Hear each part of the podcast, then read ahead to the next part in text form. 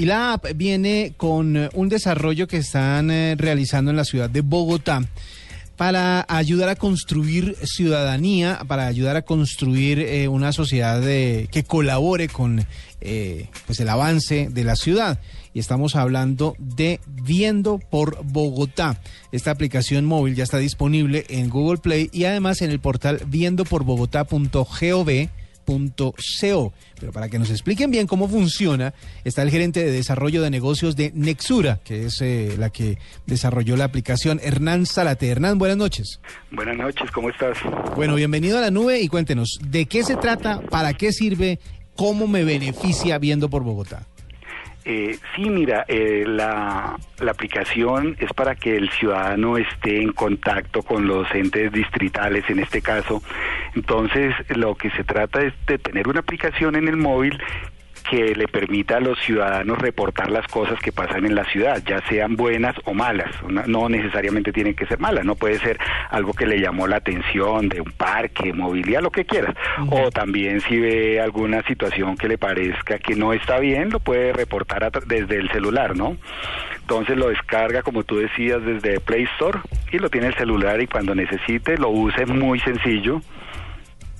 Sí. Sí, entonces mira, entra a, teniendo la aplicación, básicamente uno dice, bueno, yo quiero reportar alguna situación, entonces entra a la aplicación y te da la opción de decir, eh, yo voy a hacer un reporte, entonces le pongo un título del reporte, ¿qué quiero hacer? Entonces, uh, no sé, reportar que arreglaron un parque o reportar que hay un hueco en una vía o reportar un problema movilidad, le pongo el, un título, ¿verdad?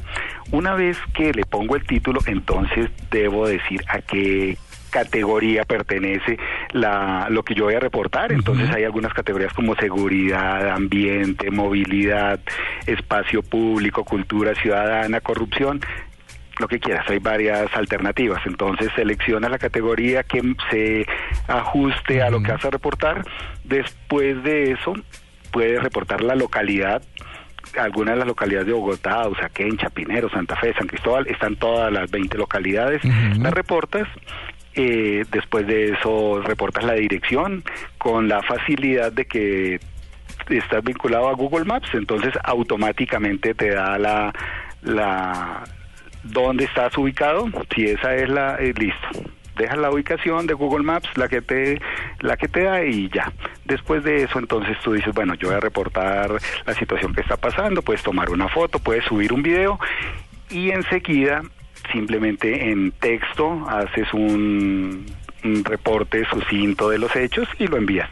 Eso es todo, eso llega a la veeduría distrital, la veeduría distrital lo clasifica para qué entidad debe lo debe remitir y, y, y lo envía, ¿no? Para si en el caso de que sean situaciones anómalas que, que se van a corregir, entonces lo reporta a a donde sea.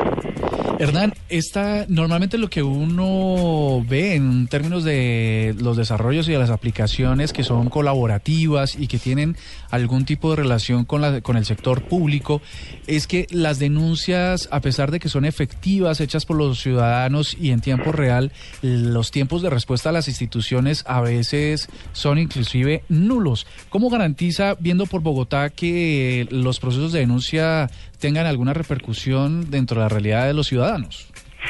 Sí, mira, en el dentro de las políticas del gobierno, del, tema de gobierno en línea, cuando tú generas una queja, necesariamente se eh, entra a través de los PQR de todas las entidades, entonces a esto se le debe asignar un ticket, un número con la fecha y la entidad está en la obligación de responderlo dentro de los términos de ley, no es como si tuvieras un derecho de petición, entonces debe ser contestado.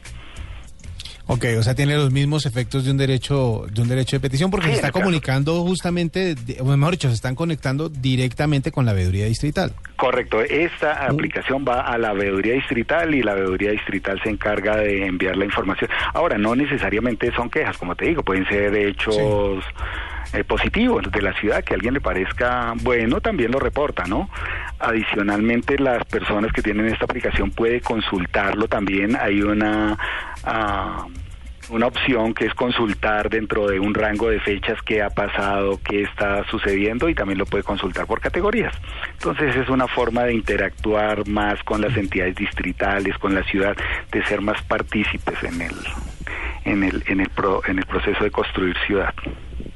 Muy bien, ¿y para qué nos sirve esta aplicación? De pronto eh, la gente puede creer que si me están robando en el instante esto tiene alguna comunicación con la policía y me van a solucionar un problema rápido. ¿Para qué eh, hay que saber distinguir para qué sirve y para qué no sirve?